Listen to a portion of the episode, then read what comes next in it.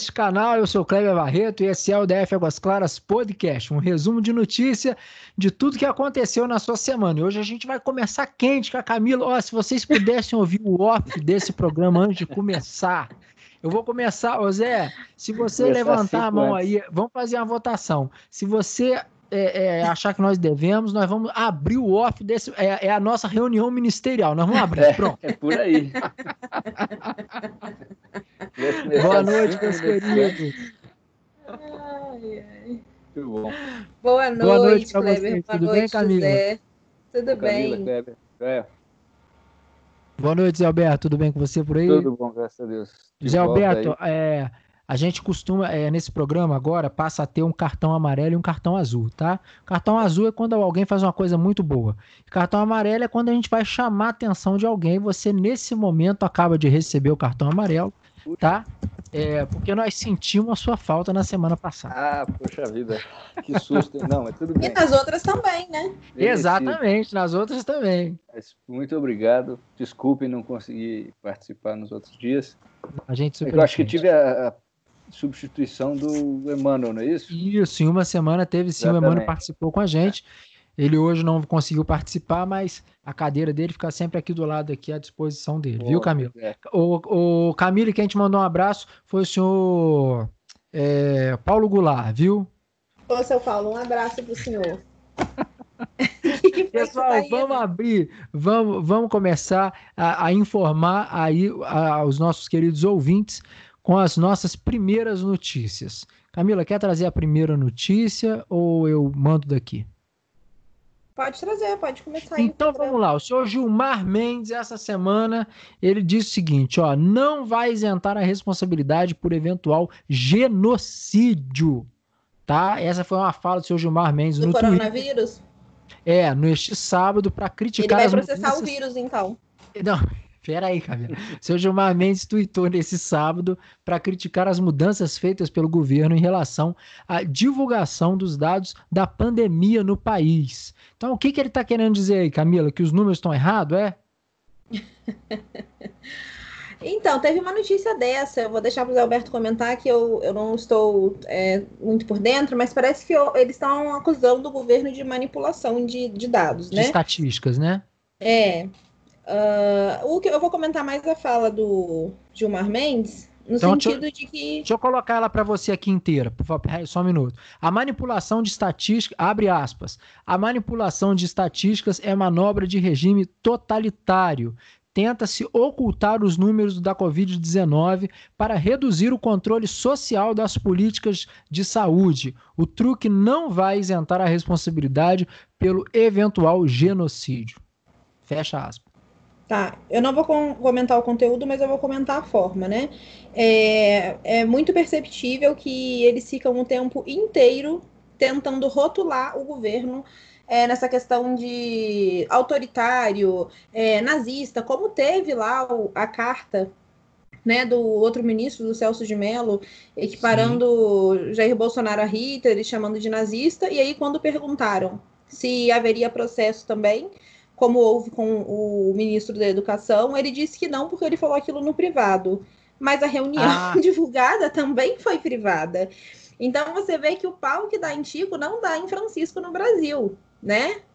É verdade, a lei não é válida para todos na mesma, né, na mesma proporção. Então, é escancarado, né? Então, é, essa lei, vamos dizer assim, não tá uma bagunça danada esse, esse negócio de lei no nosso país, Alberto?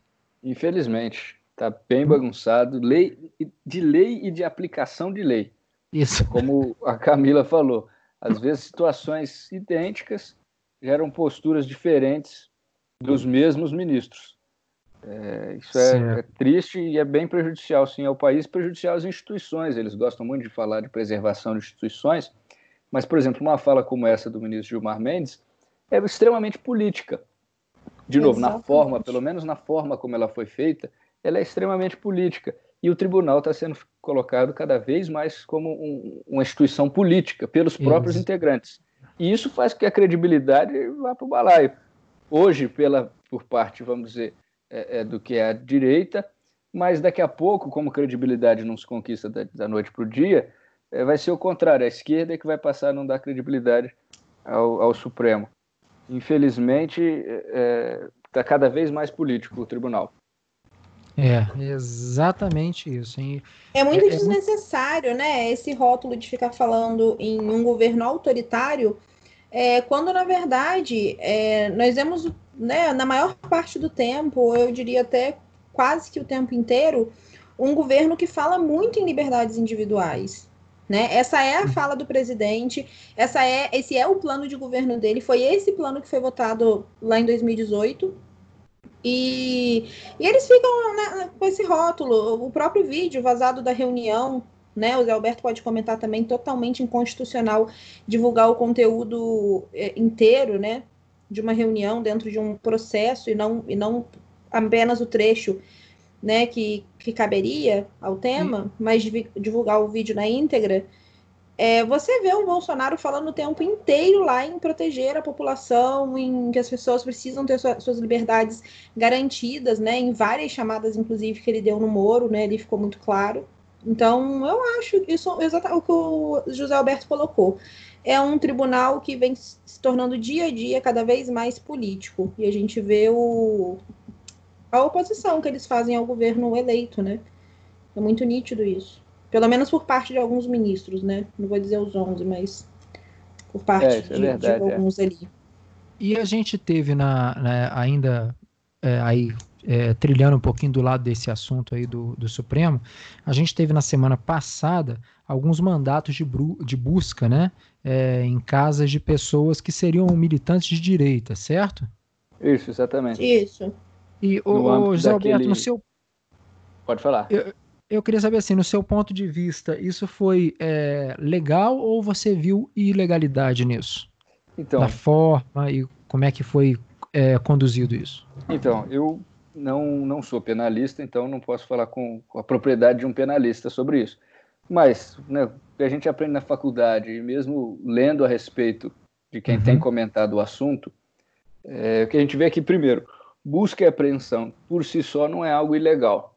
É um, é um uhum. instrumento muito válido e muito importante para o sistema judiciário, para a polícia. Primeiro ponto.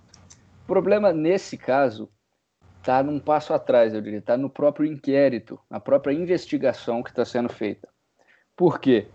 É uma investigação que, segundo muitas pessoas de, de, de bastante conhecimento em direito constitucional e direito penal, é um inquérito que ele já é ilegal no começo porque ele não é, não foi é, é, iniciado nas hipóteses que autorizam o próprio Supremo a iniciar um inquérito e a conduzir uhum. o inquérito. Só curto aqui dizendo bem rapidamente, o inquérito policial ele é conduzido, quem preside o inquérito é o delegado de polícia, não é o, ju, o julgador. E o pior nesse caso é que nós estamos juntando na mesma instituição, no mesmo Supremo Tribunal Federal, a vítima porque o inquérito é para apurar é, fake news e ameaças contra ministros. Pois bem, no Supremo é a vítima, o Supremo é o julgador, porque naturalmente esse inquérito vai correr lá dentro, o, o julgamento.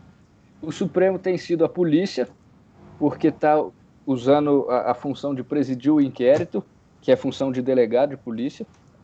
E ao que tudo indica, o Supremo está sendo também o Ministério Público, o acusador, porque uhum. ele é que tem formulado todas as, todas as acusações desse caso. Inclusive, muito importante, o Ministério Público Federal, na pessoa de dois procuradores gerais da República, Raquel Dodge, que não tinha nada a ver com Bolsonaro, e agora o uhum. Augusto Parras, que foi tudo bem indicado pelo Bolsonaro, os dois já se pronunciaram contra esse inquérito, dizendo que não tem conhecimento do que está acontecendo, tem sido sigiloso, e que o Ministério Público, que é o acusador normalmente, não está de acordo com essas acusações. Então tem muita coisa errada com esse inquérito. Pois é. é. Dá para dizer sim que é ilegal e que é inconstitucional. E eu vi uma comparação que faz bastante sentido esses dias, que é nós estamos jogando mais de 800 anos de civilização fora, se a gente é, é, der apoio, der sustentação e aceitar esse inquérito. Porque justamente já há muito tempo a civilização percebeu que não dá para concentrar numa só pessoa, numa só instituição, vítima, julgador, investigador e policial. Desculpa ter ido tão longe, mas Não, foi ótimo. Não, foi ótimo. Realmente, nesse caso, um pouco no detalhe, são coisas. Sim, com certeza. E, e Eu a gostaria teve... de contribuir. Por favor, Queria só contribuir com o que o José Alberto colocou. É, mais uma ilegalidade desse inquérito é que os, os investigados não têm acesso aos autos. Exatamente. Esta semana, É eu ia inclusive, os exatamente. advogados foram ao STF e mais uma vez eles não conseguiram o acesso aos autos. Então, assim, de uma ilegalidade inenarrável. É isso. Ô Camila, só para assim, é, é, nesse caso até para mim entender melhor mesmo, os autos é, a- é a pessoa saber por que, que ela está sendo é, Do que ela coagida tá ali, né? Ela saber por que, que ela está sendo, por que que está sendo feita a busca lá, né? Ela, ela não tem o direito de saber por que é isso. É isso, né? É, É isso, não é, José? ter, não é isso, Zé são- Alberto? Exato. Os autos são os documentos do processo. É o processo em si, né? São os documentos do processo. E as pessoas não estão. É o que está sendo noticiado, e até agora eu não vi nenhuma prova em contrário. Eles não estão tendo direito de ver é, quais são as acusações certinho, que provas já tem nesses autos, nesses documentos, o que, que já foi feito, o que, que já foi investigado deles mesmos. Eles não sabem, se até agora não sabiam é, é, se tinham tido sigilo telefônico, bancário e de correspondência quebrado, por quanto Ah, tempo. Isso tudo é fundamental para a defesa e fundamental para o Estado de Direito. É, um processo judicial conduzido assim, é, é, a gente fica realmente assustado de o que, que pode acontecer em seguida, a seguir, nesse processo e nos demais. E o que é de se preocupar é que o, agora o, o Supremo está querendo, entre aspas, resolver alguns problemas desse inquérito para que ele fique ainda, para que ele pare em pé e eles não tenham que jogar tudo fora o até o que foi feito até agora. Então, por exemplo, eles estão querendo que o ministro Alexandre de Moraes não faça parte do julgamento, já que ele está fazendo parte inteiramente da investigação. O que faz Ah, sentido, tá, faz sentido. porque não é possível o julgador participar da investigação, é, fere Claro, a é. imparcialidade. Mas, Exato. por outro lado, não faz sentido porque é um processo que já nasceu é, é, errado, já está com problema na raiz. Isso no direito é muito importante. É, disse que, por exemplo, frutos da árvore, é, é, na verdade, os frutos de uma árvore que foi plantada errada não podem ser aproveitados. Isso quer dizer, uma coisa que começa errado, o processo começou errado, ele não pode ser usado nada desse processo para acusar e, e- e, eventualmente. Nem prova ilícita pode, essa- né? Como é que é? Nem prova ilícita pode ser usada, né? exatamente, exatamente. Então, é, eu acredito que mais um erro será cometido nessa tentativa de, de fazer a coisa parar em pé, corrigindo aos poucos pequenos detalhes, mas sem, sem na verdade, se atentar que todo esse inquérito é ilegal. É. E enquanto isso, bom, vamos lá. É... Eu queria só, Camila, eu- posso só, o, o último ponto que eu queria colocar é, para as pessoas conseguirem entender isso. É, você imagina você ser investigado por um tribunal, ser acusado, a Polícia Federal bater na sua casa, levar seus aparelhos eletrônicos, levar os celulares, é, você ser intimado a depor e você não sabe nem contra o quê. Você não sabe do que, que você é acusado. Você não tem direito a montar a sua defesa. Isso até um estuprador tem. Ele sabe do que ele está sendo acusado. Então, assim, isso sim fere o Estado de Direito. Né? Quando vem aí o É, Gilmar mas- Mendes, os bonitões do direito, é, isso sim fere o Estado de Direito. Isso gera insegurança jurídica. Né? Exatamente, Então- insegurança jurídica é uma coisa que, que- que já não tem mais no Brasil. Em diversas Exatamente. áreas, não só em direito penal, mas agora mais um, um exemplo disso. Então, só para a gente entender essa, essa questão, então esse inquérito ele poderia Zé, ser anulado e começar de novo ou não? Ele poderia, não, ele deveria, né? É, exatamente. Então, mas isso pode? Isso, isso, isso é, como é que fala assim? Isso já aconteceu? Vários casos assim? Ou Pode, como é sim. que- Pode, né? Ah, Sim, ok. sim, sim, pode acontecer. E, e- e é o que normalmente acontece quando isso é verificado, que o juiz participa da produção de provas. Normalmente esse é um, um argumento, da, às vezes, das defesas.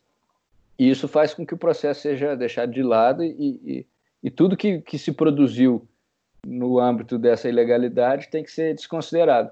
É até possível, numa investigação é, é, corretamente conduzida, é, que se investigue os mesmos fatos, que chegue às mesmas conclusões, mas que seja feito no caminho certo. Entendi, entendi. Tudo bem. Camila, vamos para onde agora? Você quer jogar uma notícia aí no ar para gente? Ah, quer ir nas manifestações? Uma... Pode ser também, pode ser. As manifestações. Você quer ler alguma Bom, notícia ou Pode jogar aí se você quiser, posso, tiver alguma coisa. Posso Pode, só, então, só voltar no tweet do ministro Gilmar Mendes? É, é, um problema. O que ele apontou, eu, eu enxergo como um problema. O governo está mudando os critérios de, de, contagem e divulgação das notícias de Covid, de mortos e, e, casos noticiados. Até eu entendi, Zé, rapidinho, é, o governo está atrasado para entregar, não é? Já, é, Exatamente. É, exatamente. Em, em um primeiro momento, é, o que estava sendo noticiado era só o atraso para noticiar. Então, ao invés de noticiar no final da tarde, o governo passou a noticiar no, à noite, no começo ou final da noite, o que, se não é um grande problema, né? Mas parece que agora o próprio site da, do governo federal, que atualizava sempre as informações, está com muita restrição de informação. Isso é uma ah, coisa. É? é, se, é, se é verdade que o governo está é, tentando fazer isso meramente para esconder os números é, é, realmente grave e é ruim.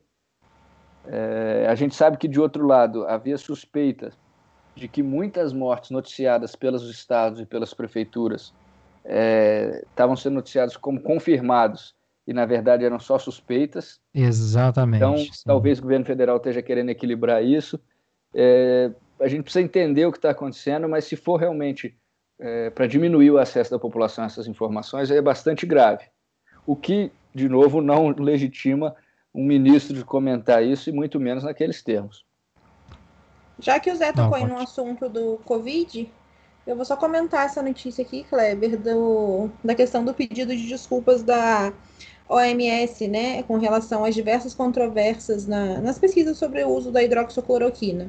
Porque né, ela, digo, peraí, e aí, é, diga-se de passagem, eles voltaram a testar a cloroquina, né? Exatamente. A nota da MS diz o seguinte, abre aspas, nos desculpamos coletivamente pela imagem de confusão que os estudos podem dar, mas é preciso seguir evidências científicas e garantir que as pessoas que entram nestes testes clínicos o façam de forma segura, que se dê prioridade ao bem-estar delas, disse o diretor executivo para emergências da OMS, Mike Ryan. Okay. É, enfim, né, a OMS vem aí dia a dia, ao, do meu ponto de vista, perdendo a sua credibilidade. E aí houve um desligamento dos pandemia. Estados Unidos, né? É, os Estados Unidos cortou a verba, na verdade, né? Ele é, se desligou é um, dos, é um dos maiores e contribuintes. Fala, e, e, se fala num desligamento também do Brasil, né? É verdade. Não é? É, federal. sim que também que... se alinha um pouco pelos Estados Unidos. Isso. E, e, nessa agora, nessa da pandemia de vale ou não vale a cloroquina, né, ordem para cá, ordem para lá, estudo para cá, estudo para lá, o governo brasileiro também está pensando em, em sair da OMS. Só que o Brasil okay. não contribui tanto financeiramente quanto os Estados Unidos. O grande impacto mesmo é a saída dos Estados Unidos. Isso. Tudo bem. Que, aliás, okay. contribuía muito mais do que a China, diga-se de passagem, né? Sim, sim. Nessa linha do, da, da hidroxicloroquina, a gente volta àqueles estudos, então, né? O, tá me ouvindo a aí? revista The Lancet dos, da, da, do Reino Unido. Sim, alô, alguém, alguém, alguém caiu e voltou? Não, tá todo mundo aí, tá, né? Não, eu, todo mundo. Vocês muito bem, é. Tá ouvindo? Tá. Alguém começou a falar alguma coisa aí? O José Alberto. Eu, isso, eu tinha então falado, vai, então acho que o senhor caiu. É, eu pode tinha, ser. Eu tinha falado do, do estudo da revista The Lancet, do Reino Unido, que em um primeiro momento era o grande estudo que todo mundo estava usando para dizer, olha, não funciona hidroxicloroquina, não deve ser receitada, não só não funciona, como não deve ser receitada, porque os efeitos colaterais são muitos e graves. Pois bem, inclusive muita gente foi, entre, entre aspas, nem tanto, mas foi censurada, muito, muita notícia foi censurada recomendando a hidroxicloroquina, porque estava em desacordo com a ciência. E o principal nos últimos tempos eh, argumento da ciência era esse estudo. Pois bem, o que acontece é que essa semana, como muita gente já viu, a própria publicação, a, a editora responsável pela revista e pelo estudo, voltou atrás, despublicou o, a, o estudo para dizer que as conclusões estavam precipitadas porque havia muitos vícios de pesquisa. Hum. E aí fica mais uma vez todo mundo sem saber o que fazer.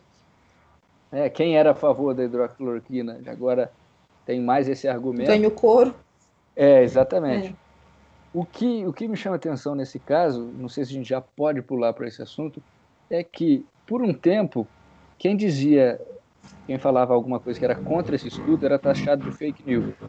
Em alguns veículos, Facebook, Twitter, principalmente, estava é, havendo censura, ou pelo menos havia uma marca, essa, essa fala é, tem tendência de fake news, ou essa fala não condiz com, com o que está dizendo a ciência no momento.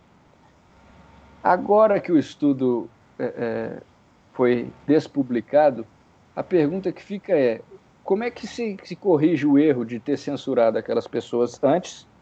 E como é que vai se fazer agora para saber quem é que está propagando fake news ou não? Se são os, vamos dizer, os grandes veículos que estavam é, é se, se embasando naquele estudo ou se são as pessoas que estavam dizendo contra. Tudo isso para dizer como é complicado o controle de fake news Exatamente. e como é danoso o projeto que tenta colocar uma lei para isso. Exatamente. E uma lei com um nome super bonito, diga-se de passagem. Que ah, você sim. jamais, né, tem até liberdade no nome. Então, você lê aquilo, você jamais acha que essa lei vai, na verdade, tirar a sua liberdade. Eu acredito que ninguém melhor do que o próprio cidadão, para que com seu próprio conhecimento, seu próprio crivo, diga o que é fake news ou não. Escolha que conteúdo vai fazer parte da vida dele ou não. Porque para os demais crimes, né, de ofensa, de ameaça, você já, já tem previsão. Me corrija se eu estiver errada, José Alberto. Não, é legal para isso, né? Exatamente. Então, se você se sentiu ofendido, ou se alguém disse uma mentira a seu respeito, né? Feriu a sua moral, você tem como entrar com processo a partir disso. A gente não precisa de um órgão. Quem vai fazer parte desse órgão regulador? Quem vai dizer o que é, é. ofensivo, é. o que é mentira? Isso é muito perigoso no fim das contas, né? Exatamente. Injúria, calúnia e difamação já são, já são crimes. Mesmo ameaça também já é crime. Então não tem necessidade, por isso, de criar uma nova lei, um novo crime, e, e é o que você falou, um novo corpo de, de, de, de superpoderosos que vai poder dizer agora, então, o que é verdade e o que não é verdade. E depois de um episódio como esse, desse, desse estudo, eu acho que isso fica muito claro, que, que essas tentativas, na verdade, são mais Exatamente. políticas e de controle de discurso do que qualquer outra coisa. Isso. Eu queria até tentar, eu sigo um economista que é o Hélio Beltrão, uhum. e ele foi um, ele é, ele é um dos fundadores do Instituto Liberal e ele é uma das pessoas que engrossou muito o couro da hidroxicloroquina. Ele pegou vários artigos, ele trouxe artigos de fora e dentro das redes sociais dele, ele enquanto cidadão, né, uhum. ali que não é da área da saúde, mas ele trouxe cientistas, ele trouxe médicos, ele trouxe pessoas que estavam na linha de frente e ou, houve vídeos dele que, que foram censurados no YouTube, por exemplo, é, porque falava sobre a hidroxicloroquina, né? E não era uma questão de dar a opinião dele ali, ele trazia estudos, né? E aí as pessoas da área da saúde comentavam sobre aquilo e ele também, claro, se aprofundou muito no assunto, eles colocavam o tema ali em debate. Então, e aí? Né? Olha só como isso é, como isso é danoso, né? Como você é, exatamente. colocou. É, você é. É, é. o discurso só vale um discurso, né? E como se, a, como se a ciência não fosse uma eterna discussão, né? Como se a discussão não fizesse parte da própria ciência em si, porque é, nessa guerra da cloroquina ficou muito claro também essa questão, né?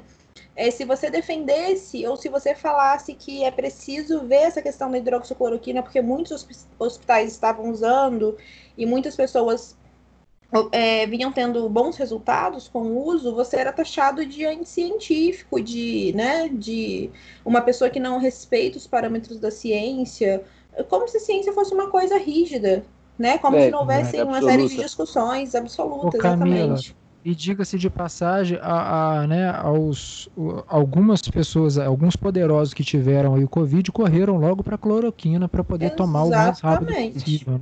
Exatamente. Isso não é bobo, não. É. Olha só. Sobre o Trump aqui, ó. Ah.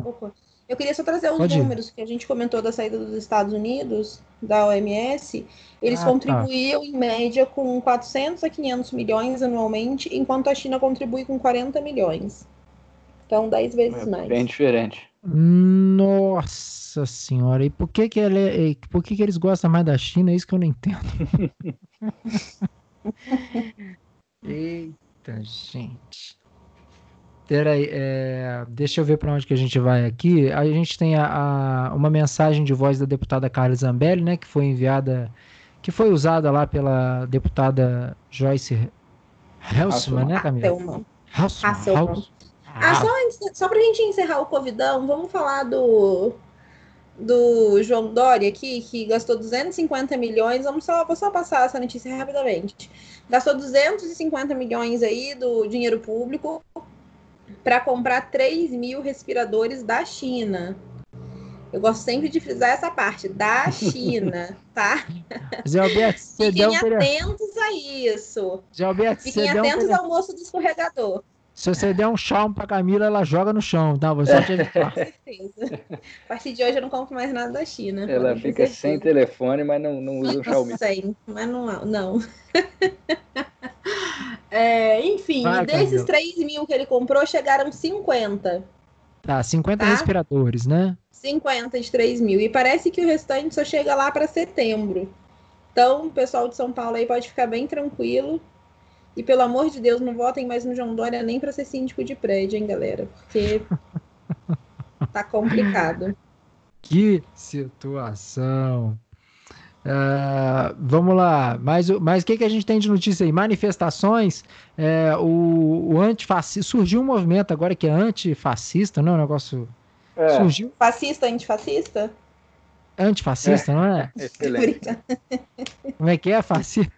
É o, o movimento antifascista agora está na moda, mas na verdade existe há muito tempo. Começou, acho que um dos primeiros usos com esse nome, com as bandeiras, é, uma bandeira estilizada vermelha e preta, na Alemanha, nos encontros do Partido Comunista Alemão, que queria naturalmente tomar poder lá, enfim, outro momento histórico, há quase 100 anos. Voltou okay. à moda agora porque o discurso é bonito, né? discurso de, pela liberdade, pela defesa das, dos direitos das pessoas. O problema é que o que a gente tem visto é que boa parte, a maior parte das pessoas que, que levanta essa bandeira e que, que se coloca como antifascista são pessoas que participam de manifestações extremamente violentas, que defendem governos e ideias completamente questionáveis e aí sim, é, é, muitas vezes centralizadores de poder no Estado. Exatamente. Então, quer dizer, esse antifascismo é o que a Camila falou, são quase que fascistas antifascistas. é, foi bem Ai, explicado. É, bem explicado. Entendi. Ok, beleza. Então, Esse termo ele ficou muito vulgarizado, né? Hoje em dia, assim, é. se você falar assim, ah, eu sou pró-governo aqui no Brasil, ah, então você apoia um governo fascista. Claramente, a pessoa que fala isso, ela não tem a menor ideia do que é o fascismo. A começar Exato. que os principais fascistas vieram de partidos socialistas. O próprio Mussolini aí, que é o, fundador, ele veio do Partido Socialista Italiano. E Exatamente. como o Zé Alberto colocou, são, são governos centralizadores. Exato. Né? É... Eu, eu acho legal a gente puxar para um lado aqui que é bacana. Eu sigo um menino, um menino, um policial, um rapaz, né? Que é o Gabriel Monteiro. E ele para as pessoas na rua lá no Rio de Janeiro e fala assim: É, você é, é antifascista? É, eu sou antifascista. Você participou lá da. Participei, fui. É, né, tem que fazer a manifestação. É, e o que, que é assim? Você está defendendo o quê? Cara, as pessoas não têm ideia, não têm ideia o que, que elas estão fazendo é. ali. Elas não têm ideia, assim, elas, ela é, é, literalmente a hora que o pessoal é, é um bando assim indo para um lugar que não sabe o que, que é, não sabe falar porque, o que, que, def, o que, que defende. É. Ah, então você de, defende queimar lá a bandeira e, e, bater naquele rapaz lá que bateu? Não, porque tá. Ah, é, então olha só, eu tô com cinco pessoas aqui do meu lado. Eu acho que você não, não tem a mesma ideia que a minha, né? Então vamos aqui, pessoal, vamos bater nele. É, é, é assim? Então. Aí não, não, não é assim. Então, cara, as pessoas não têm ideia que, que, que estão. Nossa, cara, isso é, é uma coisa muito triste, né? É, a banalização dos, de termos graves, por exemplo, fascismo. Exatamente. Então, hoje você discorda de mim, você é fascista.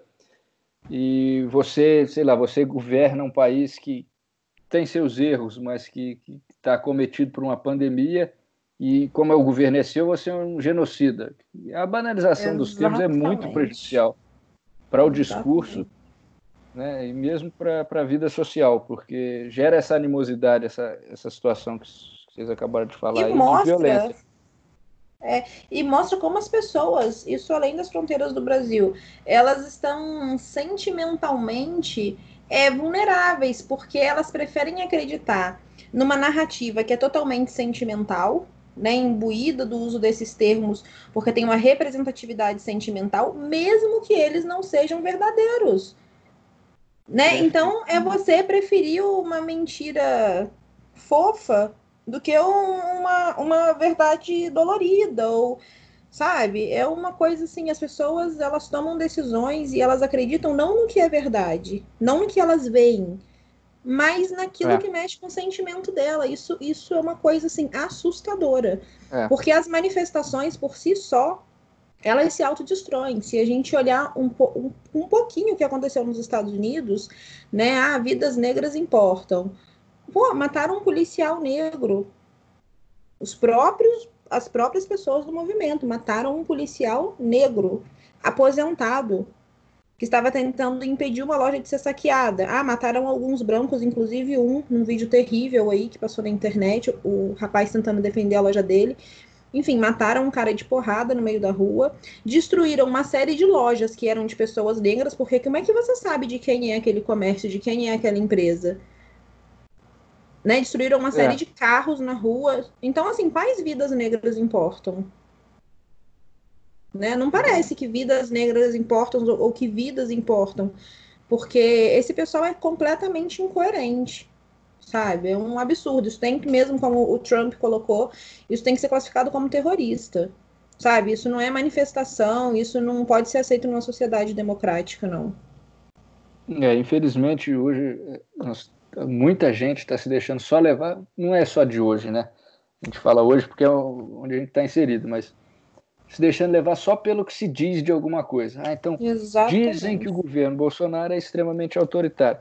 Tá, me fala uma medida dele que tem Exatamente. a ver com o governo autoritário. Tirando essa agora das informações, mas assim, Sim. ah, o movimento antifascista é pelos direitos de fulano, é pelas liberdades, é pela ordem.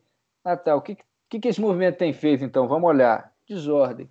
Então, quer dizer, Exatamente. a gente precisa ver as consequências do que as pessoas falam, não só o que as pessoas falam. Me surpreende que na era da informação a gente, muita gente se deixa levar só pelo que se diz e não pelas consequências, não pelo fato, mas pela narrativa, Exatamente. como a Camila falou. É, eu, eu acho que teve uma, uma manifestação que eu, eu assim, é, eu não entendo a, o motivo da manifestação, mas não, não gostei do que vi daquela Sarah Winter, né? Winter. Uhum. Sim, sim. Ela fez uma manifestação lá com a galera toda. Eu achei a imagem um pouquinho assim que distorce um pouquinho. Exato. É, é muito né, macabro aquilo ali. Misericórdia. É, e ela... 300? É. Exatamente. Na frente da STF. É, é. Inclusive, Exato. eu ouvi falar que ela poderia ser presa, né? Ela então, tá no inquérito também, se eu não me engano, dos fake é. news. A Polícia Federal também teve na casa dela, parece. Ela era uma militante de esquerda, né? Essa de direita. Era de não, esquerda. ela era de esquerda antes, ela era uma, uma Ah, tá, ela era de esquerda. Muito ativa isso, feminista. É. Isso, feminista, exatamente. Ela aí... foi treinada na Ucrânia, enfim, ela tem um histórico de militância aí na vida dela. Quando a gente fala treinada, a gente fala como assim, Camila? Treinada. Ela foi para lá para ser treinada. Tem entrevista dela falando isso, por isso que eu tô falando. É, ela não, foi para lá. É. é ela Mas foi. Juntou dinheiro. Ah. É como se fosse um exército, como uma, uma ONG, por exemplo. Se eu não me engano, ela foi por uma ONG. Então ela chega lá e ela tem um treinamento de aprender, por exemplo, a tomar tapa na cara e não chorar. É... Como você faz, por exemplo, ela comentou que diversas vezes, quando tem essas manifestações feministas em que elas tiram as, a blusa e tal, eles já levam os fotógrafos, né? Eles avisam a imprensa, né? Então a imprensa está avisada, fica lá de prontidão, e eles já levam fotógrafos, e esses fotógrafos eles são treinados, por exemplo, a ficarem atentos para essas meninas ficam lá xingando o policial, fazendo uma série de coisas, né? É, para tentar, de alguma forma, ter uma resposta né, da, da, da, força policial ali. E os fotógrafos só tiram a foto, só publicam no momento em que a, o, o, policial põe a mão nas meninas. Né? Uhum. Tipo, elas tentam agredir. E aí, na hora que o policial vai para segurar a menina, essa é a foto que vai para a capa do jornal. Então, existe método, como está na moda dizer agora, tem método, né, para fazer esse tipo a... de manifestação. Exatamente. Aí a foto que vai é um policial grande, homem, colocando a mão numa menina, sem blusa, né, com os seios de fora, frágil. Então, tem método, né, para fazer, isso tudo é de caso pensado. Então, ela foi treinada para isso, para saber fazer isso, para saber é, o que falar com a polícia, enfim a, aprender a protestar, a marchar, eles têm toda uma metodologia lá. Isso quando ela era uma militante de esquerda, aí que fique claro, né? Ela Tanto que aquela manifestação. Isso, Femen. Essa manifestação, ela, né, ela tinha uma cara, se você não falasse que hoje ela é de direita, eu ia falar, isso é uma manifestação de esquerda, porque é, eu não acho que é a cara da direita aquilo ali, né? É, não, é uma manifestação em estilo revolucionário, que não é muito... Exatamente. Tudo é bem. Olha, olha, só. Uma notícia boa aqui, é, eu vi aqui agora que uma notícia legal, uma centenária, uma senhora aqui com mais de 100 anos de idade venceu o Covid-19 e deixa o hospital sobre aplausos no Rio de Janeiro. É. Olha que legal. Você viu essa? Essa é bacana, é, né? É, muito legal, muito legal. Muita e que eu, eu, eu fico pensando, é, eu fico pensando o que, que a gente vai como é que fala assim, como é que a gente vai sair dessa? O que, que vai dar para traçar aí de, de o que, que foi o Covid, né, cara? Se ele realmente foi essa onda assim avassaladora ou se não, né? Porque você vê notícia. Ah, é claro que, como notícias como essa aqui, de uma pessoa de, de 100 anos que venceu uhum. o Covid, você vê, claro que você vê aí notícias de uma pessoa com 30 anos que morreu, né? Claro, é. não estou falando que, né? Mas é, às vezes leva a gente a pensar que, que alarmamos muito, né, pessoal? Assim, fizemos uma, uma, uma tempestade num copo d'água e, e, e o pico a gente está esperando ainda, né? É isso, ninguém sabe o que, que acontece com, com os números, se a tendência ainda é de subir, é, o que, que, vai acontecer agora? As grandes cidades estão já traçando planos de reabertura, né? especialmente São Paulo, Sim. Rio. É, o que, que, vai acontecer com, com os números e com as infecções agora. Eu, eu acho que realmente é, um, é, uma, é uma onda que, que veio, uma tragédia mesmo muito grande, que os números não são tão precisos, mas eu acho que eles dão uma, uma tendência, um indício de que é por ali. É, e eu não sei realmente responder a sua pergunta. O que, que vai ser depois? O que, que a gente vai olhar é, para mas... trás e vai falar disso que a gente está vivendo mas... agora? É, hoje tem 35 mil mortes confirmadas, né? É, é porque assim, é, eu acho que a gente focou o olho muito no Covid, né? E quando, então, quando a gente fala 35 mil mortes, é muita gente, de é, fato é, é, muita gente. Mas se você olhar, né, assim, a gente já falou muito sobre isso. É, tem outras gripes, outras doenças que mataram muito mais, né? E continuam matando muito mais. Né? Então, assim, por isso que eu acho que a gente botou uma lente de aumento no Covid, né? Assim, foi uma, uma, é uma, uma, enfim, isso aconteceu. Outra é, eu notícia... acho que a falta. Opa, desculpa. Pode falar, Camila. Não, eu ia só comentar que a falta de conhecimento, na verdade, que a gente tem com relação à doença, porque nós não temos ainda estudo suficiente, que nós não temos tempo com essa doença, na verdade, né? E isso gera todas as outras incertezas. É... Mas, claro, o comportamento né, de, de várias nações, da própria OMS, que por várias vezes é, diz, depois diz, fala que uma coisa funciona, depois que não funciona. Então, isso gerou um sentimento de insegurança muito grande perante todo mundo, perante o mundo inteiro, né? E aí, Exato. quando você começava a acompanhar alguns números, é, a Itália, por exemplo, ali, que foi um dos primeiros que, né, que a situação ficou crítica, e aí você ia acompanhando aquele dia a dia ali, isso vai gerando um pânico, claro, né? Você assistindo hospitais lotados, é, as UTIs daqui a pouco, ai, nós não vamos ter mais como alocar ninguém, não temos mais como receber pacientes.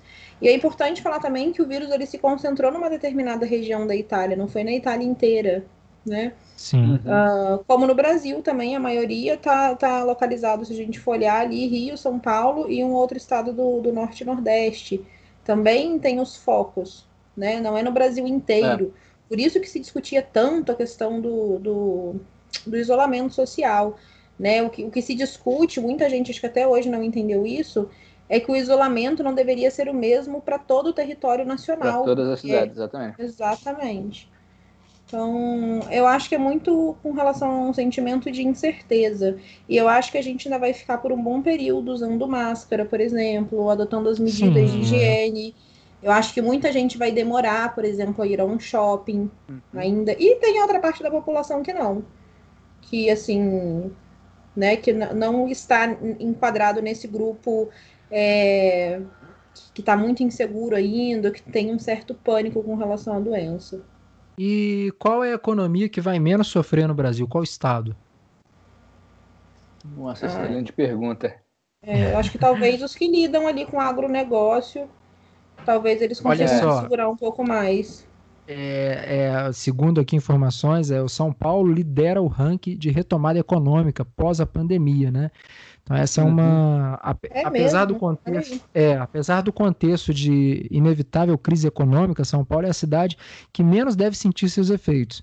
É a que aponta um, é o que aponta um estudo da Mafre que analisou o potencial de recuperação é, pós-pandemia de 869 cidades brasileiras, né? levando em conta aí fatores como população total, média de moradores por domicílio, concentração urbana, densidade demográfica, é, trabalho e informa, informa, é, informalidade, informalidade e a pesquisa mapeou como o Covid-19 está impactando economicamente nas cidades brasileiras e como deve ser o, o processo de retomada pós a pandemia. Em segundo e terceiro lugar estão aí o Rio de Janeiro e depois é, o Rio de Janeiro e Brasília.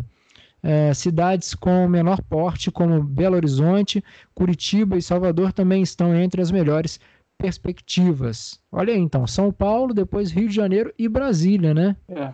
As cidades aí que podem aí sair mais rapidamente aí, é, ou nessa, é, retomar, nessa retomada econômica, né? Uhum.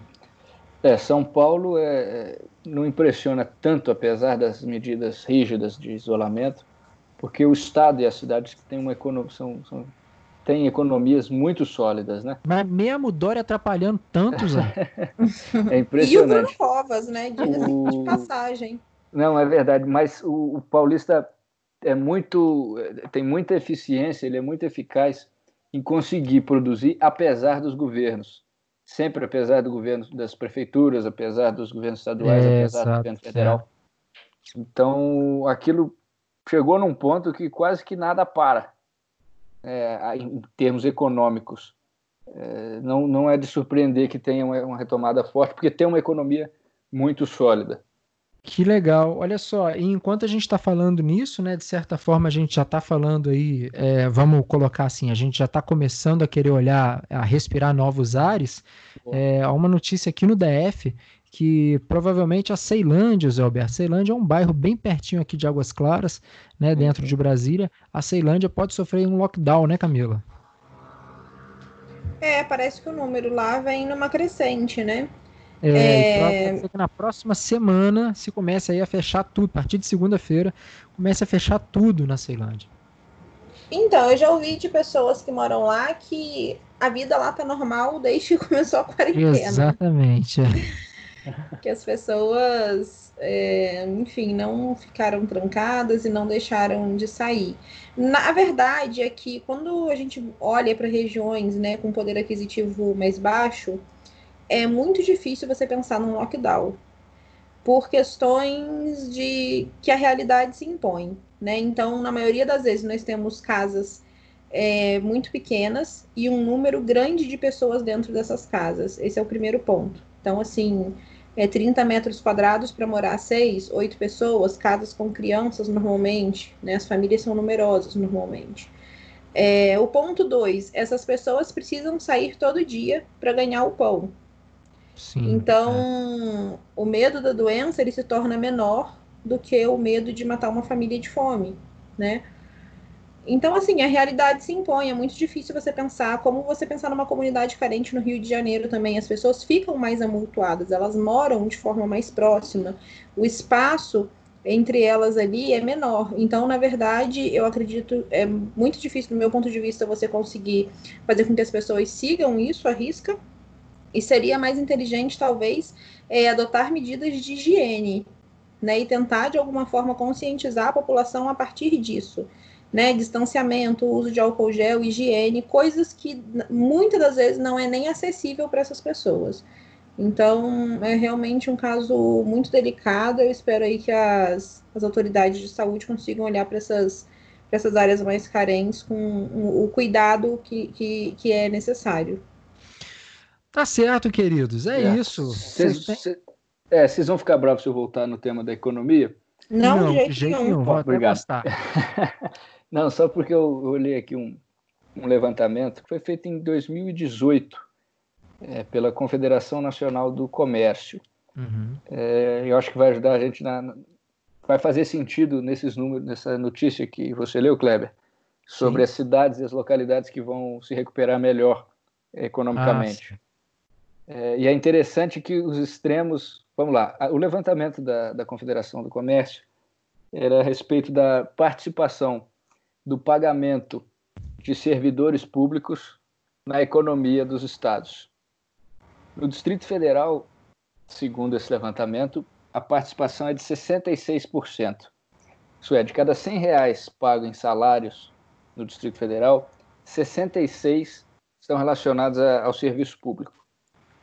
Isso é bastante, e como, entre aspas, o Estado não quebra, ou pelo menos não, não quebra tão claramente, ele continua podendo pagar, é, é um, acredito eu que é uma das razões por que Brasília não deve sentir tanto economicamente.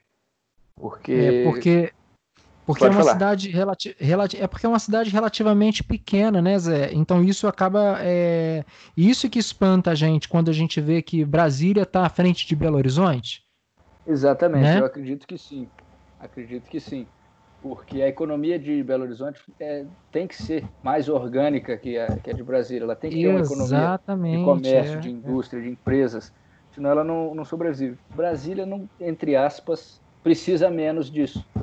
Exato, a renda de é. Brasília vem de alguém que, parando ou não parando, é o governo, né? Ele pode emitir moeda, pode pagar. Então, de outro lado, na, no outro extremo, em São Paulo, a participação do funcionalismo na renda é de, era de apenas 17% em 2018, segundo esse levantamento.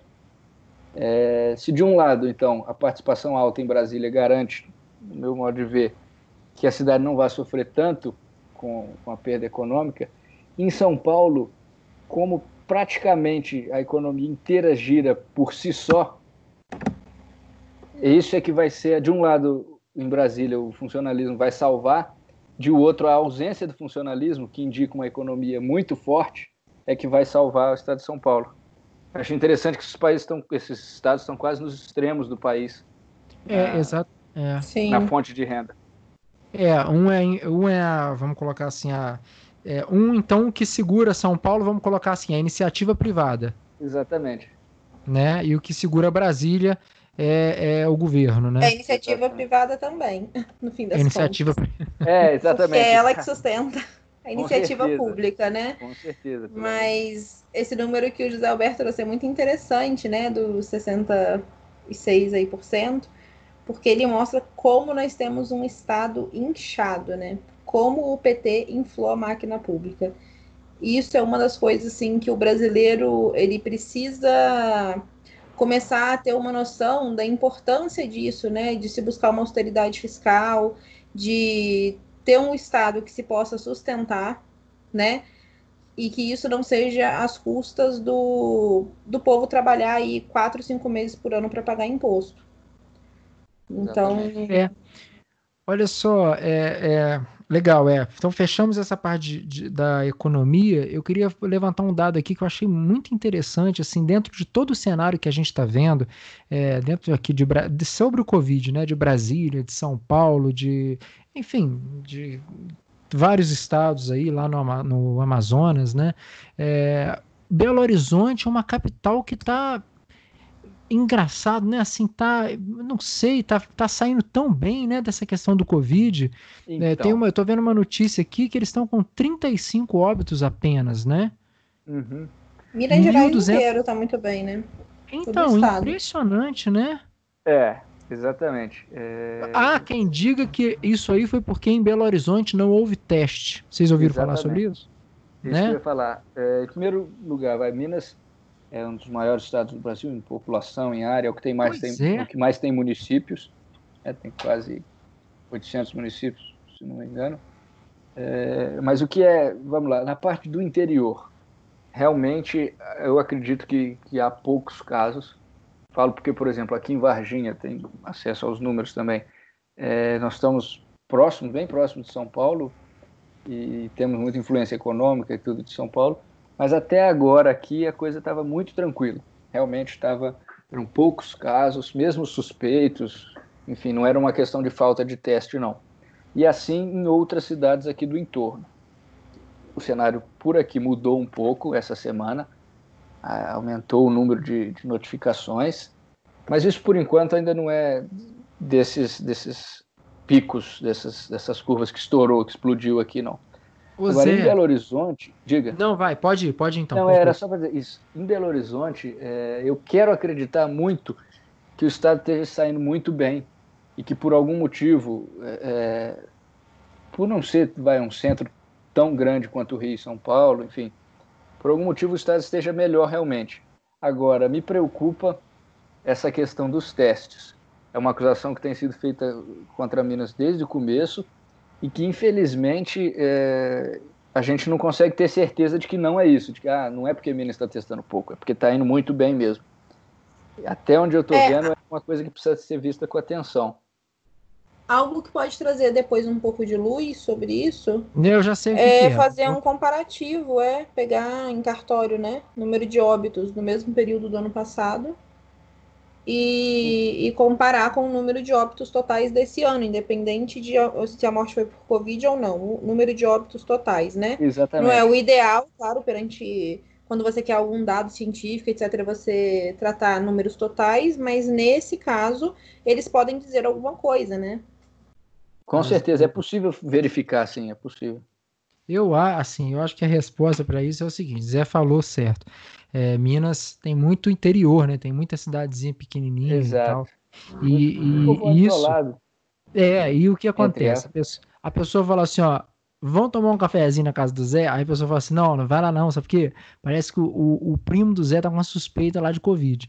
Aí, a cidade pequena, todo mundo conhece todo mundo. Então é já fala assim, ó, não vai lá não com o filho do filano, o ciclano tá com, ó, tá achando que... E aí pronto, eles controlaram arrumado lá que. Rapaz, os números é. em BH estão muito bons mesmo, assim, muito bons mesmo. É, é claro, então. tem que ver essa questão da, da, da, testagem, né? Se realmente. Aqui em, aqui em Brasília anda se testando bastante em massa, né, Camila? É, as testagens aqui, a gente recebeu primeiro as testagens, na verdade, né? É, Águas Claras recebeu Os primeiros lugares é, que houve testagem em massa. É. E, e os números também estão bem razoáveis, assim, né? Não vejo Brasília é. como um, um olho Desculpa. do furacão, né? Como um olho do furacão, exatamente. Brasília tem uma questão de distanciamento natural, o próprio plano piloto, né? Você tá falando que o povo aqui é frio, Camilo?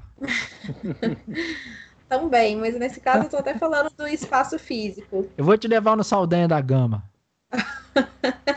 um abraço nos, nos seus vizinhos aí. Agora a gente tá. Zé Alberto, Sal, Saldanha da Gama é um edifício aqui perto que a gente tem aqui perto, é. que a turma lá é, é, é, é carioca. Carioca da Gema, assim, super. É um prédio da Marinha. É um prédio da Marinha. a galera da Marinha, o prédio. É. é. E aí a turma é bem animada lá e a gente tá brincando aqui que a turma lá não é fria, não. Né, Camila? Não. Rola um comércio legal lá no grupo de WhatsApp. É, rola assim. Conhecido Vendem pelos de... happy hours. Isso. Queridos é... amigos, vocês têm mais notícia para nossa turma ou nós vamos fechando por aqui? Deixa eu dar uma olhada aqui. Eu se desde agora é ou para sempre? Acho que é isso. Acho que é isso, Zé. Varginha, tá tudo bem, Zé Alberto? Tudo bem, graças a Deus. A, gente ficou um pouco preocupado agora que essa semana é, voltou a aparecer um pouco de notificação do, do Covid. É mesmo? É, se isso vai continuar, é. Acredito que não. Mas... Você tem ideia de quantos casos tem aí, Zé? Tenho, quer ver só? Eu tenho aqui o boletim Você da... tá em Varginha ou tá em São Paulo? Tô em Varginha. Ok. Vim pra cá começo do mês de abril, dia 5. Águas Claras aqui está com, se eu não me engano, beirando 500 casos. Águas Claras tem beirando 200 mil habitantes. Nossa, Águas Claras tem mais gente que aqui em Varginha. Nós temos aqui em torno de 120 mil habitantes. E em casos, olha. E aqui, de novo, aqui realmente é, é, não é um problema de notificação. Pelo menos aqui na cidade a gente tem acesso bem aos números. A prefeitura está acompanhando bem de perto. O boletim da prefeitura do dia de hoje diz que nós temos 90 casos confirmados no município. Dá menos de 1%, Zé. É, é. Em monitoramento, 800. Confirmados, 90. Poxa, 90 casos só. Que é. legal, é. hein, cara? Poxa. Recuperados, 61. Então, uma boa taxa também de recuperação. É, muito bom. Boa, bom quatro demais. hospitalizados no momento só. Nesse momento, no dia de hoje, só quatro hospitalizados com Covid em Varginha, sul de Poxa. Minas Gerais. Tem é. uma estatística aí também que roda na internet que aponta que 85% dos casos de coronavírus hum. eles estão localizados em estados, né, que têm governos que fazem oposição ao governo federal. Então, é mesmo, Camila? É, tem essa, essa, essa fofoca da internet aí, tá? É, infelizmente, os números nem dos estados, nem do governo federal, acho que são muito precisos. A gente tem. É. Por aqui a gente está com ó, o total de infectados era de 8.400, mais ou menos, já deve estar em 8.500, mais ou menos. O plano piloto que lidera, né, os casos com cerca Na de verdade 900 casos, a Ceilândia vem em seguida, com passando 800 casos, e depois vem aí em terceiro lugar no ranking Taguatinga, chegando aí a quase 600, e Águas Samambaia depois com 520, depois Águas Claras, que está na sexta colocação, Águas Claras do Distrito Federal, tem aproximadamente 480 é, casos confirmados. Ia falar alguma coisa, Camila? É, eu só falar que, na verdade, esse número é muito maior, né? Esse é um número como... Ah, não, com certeza. O Zé Alberto é. comentou, assim, é um número que a gente não consegue chegar, eu acredito, nem perto da realidade. É, Ele traz certeza. uma vaga noção, porque o número de infectados, com certeza, é muito maior. Porque muita gente fica sintomática e, enfim, vai passar pela doença e nem sabe que passou. É, Show de bola! Então é isso, queridos. Eu vou começar me despedindo de vocês. Alberto, muito bom tê-lo novamente aqui com a gente. Tá Poxa, bom? Muito que... obrigado pela sua participação. Eu que agradeço. Eu sinto falta de. Semana passada não pude estar, senti falta também. Deus quiser, semana que vem a gente tá aí com o time completo também, com o Emmanuel. Com certeza. Camila, um beijo grande para você. Fica com Deus. Uma ótima semana, viu? Beijo, Kleber. Um beijo, Zé Alberto. Foi ótimo ter o Zé Alberto hoje novamente aqui. É. Valeu, trazendo cara. aí um pouco do direito aí para nossa realidade, né? De forma sempre muito embasada, muito bacana. Boa noite Legal, aí nosso ouvinte. E obrigado a você também que sempre escuta aqui o nosso podcast. É, lembrando, nosso podcast hoje vai ganhar um flyer novo, viu? O pessoal da Summit, que é uma, uma, uma agência que está é, ajudando aqui o DF Águas Claras agora, fez um flyer novo para o nosso, pro nosso podcast, ah, tá maneiro. bom? E, é, e vamos ter também um, um flyer novo também para esse podcast, especialmente aqui para o Semana do Brasil, tá bom? Muito Show. obrigado a todos vocês que estão sempre ligados aqui na gente. A gente volta aí na semana que vem. Grande abraço, tchau.